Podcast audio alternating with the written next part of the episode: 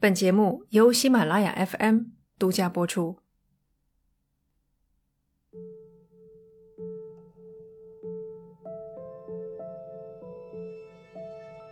如果你想找线下的算命先生，有两个地方比较容易见到他们，一个是香火鼎盛的寺庙，一个是医院附近。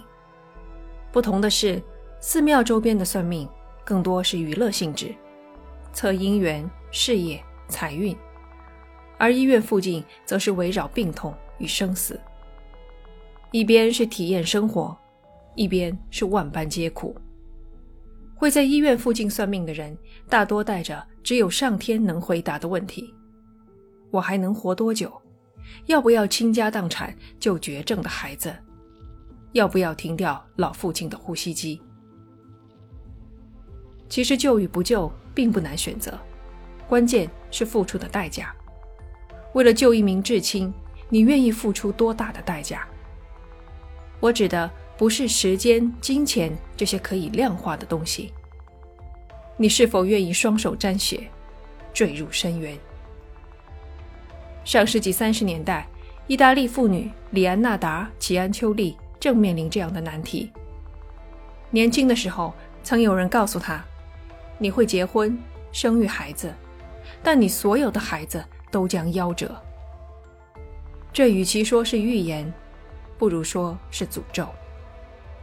第二次世界大战爆发前，李安纳达的大儿子即将走上战场，为了拯救爱子，打破诅咒，李安纳达不惜一切代价。这里是奇谈，第一百二十二期，逆天改命。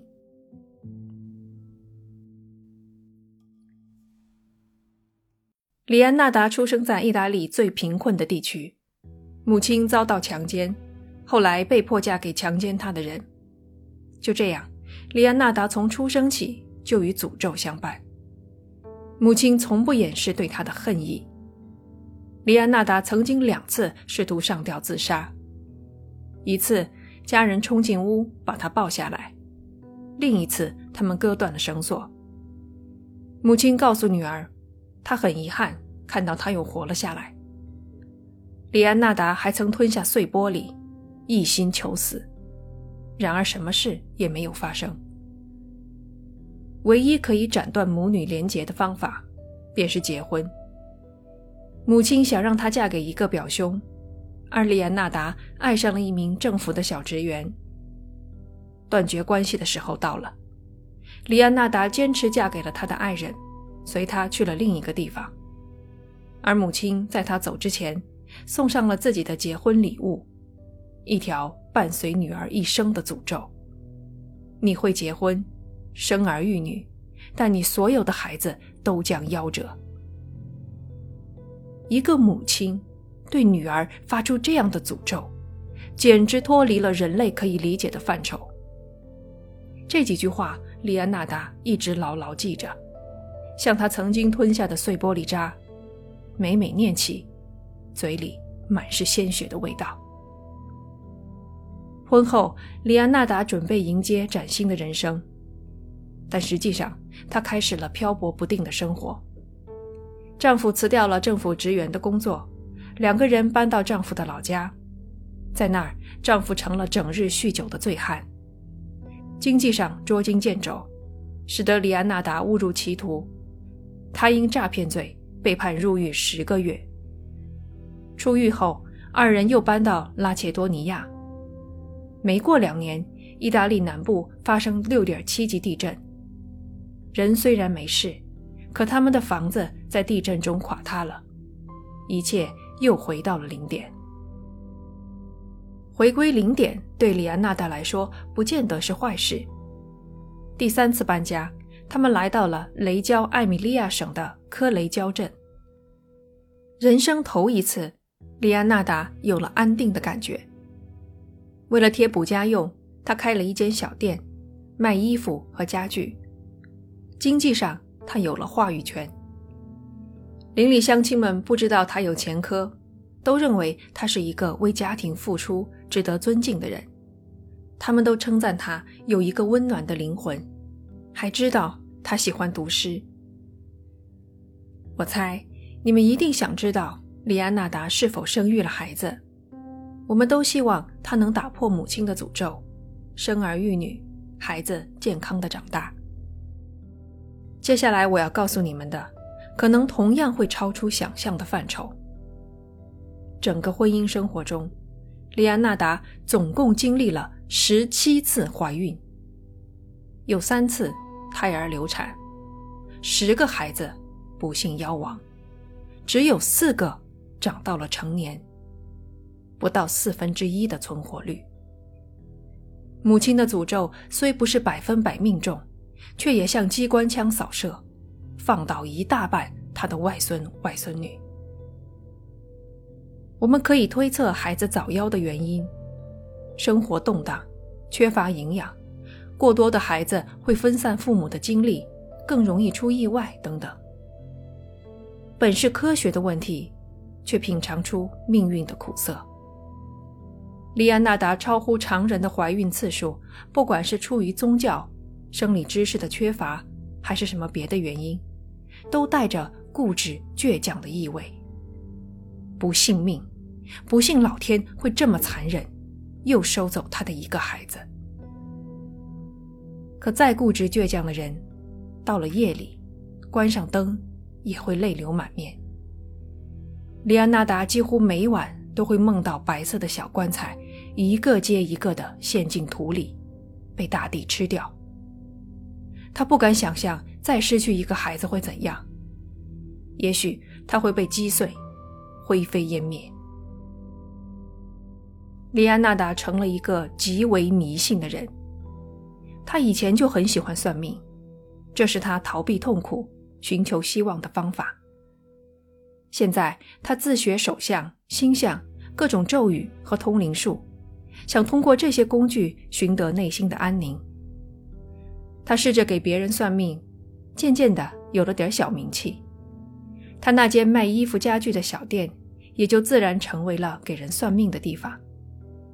女性街坊邻居们喜欢来找他，寻找只有上天能回答的问题的答案。只可惜，李安娜达没算到自己最爱的孩子，大儿子乔瑟夫会去打仗。一九三九年。墨索里尼开始招募年轻人加入军队，准备开赴二战的战场。意大利即将成为纳粹德国的同党。李安纳达对国际形势没什么了解，他只知道乔瑟夫近来很不对劲，神色躲躲闪闪，似乎有什么事瞒着他。仔细的盘问才知道，他应征入伍了，主动去送死。命运真是讽刺的高手。乔瑟夫也想远离自己的母亲，挣脱母爱令人窒息的束缚，像个英雄冲锋陷阵。李安纳达经历过一战，他知道母亲的诅咒很可能再次应验。迷茫无助的时刻，是神秘学给了李安纳达指引。他想到了一个逆天改命的办法。他的思路是这样的：上帝要收走的生命数量是确定的，他不管收走的是谁，只要够了就行。既然如此，为了让儿子活下来，他就去杀人，一命换一命。他有四个孩子，为了保障他们的安全，他得杀掉四个人。一个杀人者能够逻辑自洽，真是件恐怖的事情。时间不等人，里安娜达很快锁定了第一个目标：一个五十岁的老姑婆，名叫福斯蒂娜·塞提。福斯蒂娜经常来找里安娜达算命，算的是她什么时候能结婚。需求迫切，又相信命运。李安娜达找不到比她更合适的待宰羔羊了。她告诉福斯蒂娜，她未来的丈夫已经出现了，但他不在这儿，而在波拉市，一个遥远的地方。福斯蒂娜信了。莉安娜达紧跟着说：“不要把这个好消息告诉任何人。这么多年你受尽白眼，突然找到幸福，反而会招来嫉妒与愤恨。等你走了，再给家人写封信，告诉他们一切。福斯蒂娜没有起半点疑心，她甚至听从了里安纳达的建议，将家产全部留给他，等他变卖了，再将钱汇过去。到了出发的日子，福斯蒂娜来到里安纳达的家，与他道别。里安纳达为他倒上一杯红酒，祝他一路顺风。酒里下了药，福斯蒂娜倒了下去。里安纳达送他上路。他选择的是斧头，一个对于女性来说并不常见的凶器。里安纳达很强壮，怀过十七个孩子的身体，挥动斧头轻而易举。他很清楚。要想换孩子的命，光把人杀了是不够的。要让上帝知道，这条命要换的是乔瑟夫的命。凡人想把信息传到天上去，就得把死者做成祭品。接下来发生的事，就让李安纳达自己来说吧。以下是他的自白：我把尸体切成九块。放进一个大锅里，倒入七公斤的烧碱，也就是氢氧化钠，将所有东西混合，直到尸块溶解，变成一锅浓稠的深色浆糊。但这锅东西做不出好的肥皂，所以我把它装进几个桶里，倒入化粪池。等到血液凝固，我把血块晒干，放进烤箱烘烤，磨成粉末。混合进面粉、砂糖、巧克力、牛奶和鸡蛋，还放了一点黄油，充分混合所有的原料，做成了蛋糕。我将蛋糕送给来店里的妇女们，乔瑟夫和我也吃了蛋糕。福斯蒂娜的家人收到了他寄来的信和明信片，信封上的邮戳是波拉式。所以家人们没起疑心，也没过问他的财产怎么处理。利安纳达一下就获得了三万里拉的收入。他等了很长时间，确认没人关心福斯蒂娜的下落，这才开始下一步的行动。第二名受害人也是他的客人，弗朗西斯卡·索阿维，一名失业的教师，和上一个一样。里安纳达告诉他，自己为他找到了一份工作，在寄宿制的女子学校教书。唯一的不足是，学校离这儿很远。弗朗西斯卡满心欢喜，距离不是问题。里安纳达又搬出那套说辞：不要告诉任何人，旁人的嫉妒会毁了这份工作。你走了以后再寄封信说明情况。一九四零年九月，弗朗西斯卡来做最后道别。里安纳达用下了药的红酒和斧头接待了他。弗朗西斯卡的尸体也遭到肢解，用烧碱处理。这一次也没有引起任何怀疑。受害人价值三千里拉的财产全部据为己有。这下，里安纳达的胆子更大了。他在挑选第三个受害人时犯了大错。第三名受害人弗吉尼亚·卡西欧波曾是一名歌唱家。资料中，另两名受害人最常见的是两张大头照，他却还有一张年轻时身着蕾丝连衣裙、戴珍珠项链的照片。他的财产折合约五万里拉，包括现金和珠宝。无论从哪个方面看，弗吉尼亚都不是合适的受害人。她见过世面，社会关系更广。若不是丈夫去世，急需生活来源，她绝不会轻易上当。李安纳达骗取了她的信任，让她相信有一名神秘的剧团经理正需要她去工作。弗吉尼亚按指示写了信，收拾行李，来到李安纳达家。他也被做成了肥皂。以下是里安纳达的自白。他，也就是弗吉尼亚，最终也进了锅里，和另两个一样。他的肉又肥又白。当它溶解了以后，我往锅里倒了一瓶古龙香水。经过长时间的熬煮后，我做成了许多送得出手的小奶油肥皂，送了一些给邻居和熟人们。纸杯蛋糕做出来也更好吃。那个女人很甜。十年前，街坊邻居们欢迎李安娜达一家的时候，一定想不到他会给他们带来什么礼物。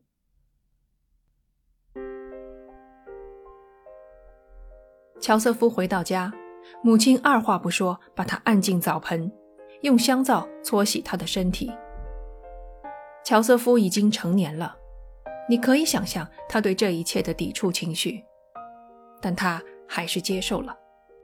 另一方面，弗吉尼亚的嫂子对他的突然失踪产生了怀疑。正巧，他看见弗吉尼亚走进了李安娜达家，于是报了警。警方搜查了李安娜达的屋子，找到了被害人的牙齿和头骨碎片。李安娜达起初不愿意配合调查，直到警方透露，他们认为大儿子乔瑟夫也是共犯。李安娜达这才慌了，他把所有罪行都揽到自己身上。为了让警方相信他，他毫无保留地供述了作案细节，包括那些。骇人听闻的部分，仿佛说的越恶心，就越让人相信是他一个人做的。他说：“我和我的朋友吃了他们。如果我的朋友也想被吃的话，我就准备吃掉他。失踪的那几个，一个被我烤着吃了，一个煲了汤，一个水煮。”说出这些话。利安纳达随时可以准备上法庭了，但时值二战，审判一个杀人犯算不上重要的事。